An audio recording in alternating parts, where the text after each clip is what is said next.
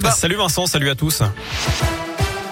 Et à la une, six mois de prison avec sursis assorti d'une mise à l'épreuve de deux ans. C'est ce à quoi a été condamné l'auteur du jet de bouteille dimanche soir lors du match de Ligue 1 entre Lyon et Marseille. Projectile qui avait atteint Dimitri Payet. L'individu a également interdiction de détenir une arme pendant trois ans.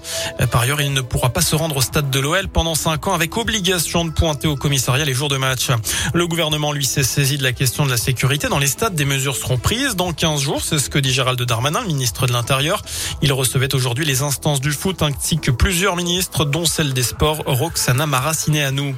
Dans le reste de l'actu, la CGT et trois syndicalistes définitivement relaxés après le suicide en 2013 d'un ouvrier de chez Constellium à Issoire.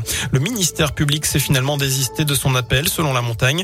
Il y a huit ans, Mathieu Lèbre avait mis fin à ses jours chez lui. Ce jeune homme de 31 ans aurait été victime de harcèlement moral.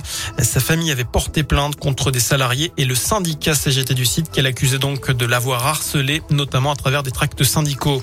Elle avait relayé une fausse info sur Twitter. Une étudiante clermontoise de 19 ans était jugée jeudi dernier.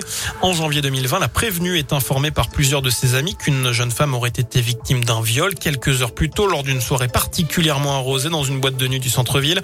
L'auteur du crime est immédiatement et nommément désigné. Il s'agit du patron d'un bar de la ville qui participait lui aussi à cette soirée sans même avoir pris la peine de s'assurer de la véracité de cette information. L'étudiante la relaie aussi sec sur les réseaux. Une fake news qui lui vaut une condamnation à 1 euro symbolique pour préjudice moral ou en faveur du patron du bar mis en cause.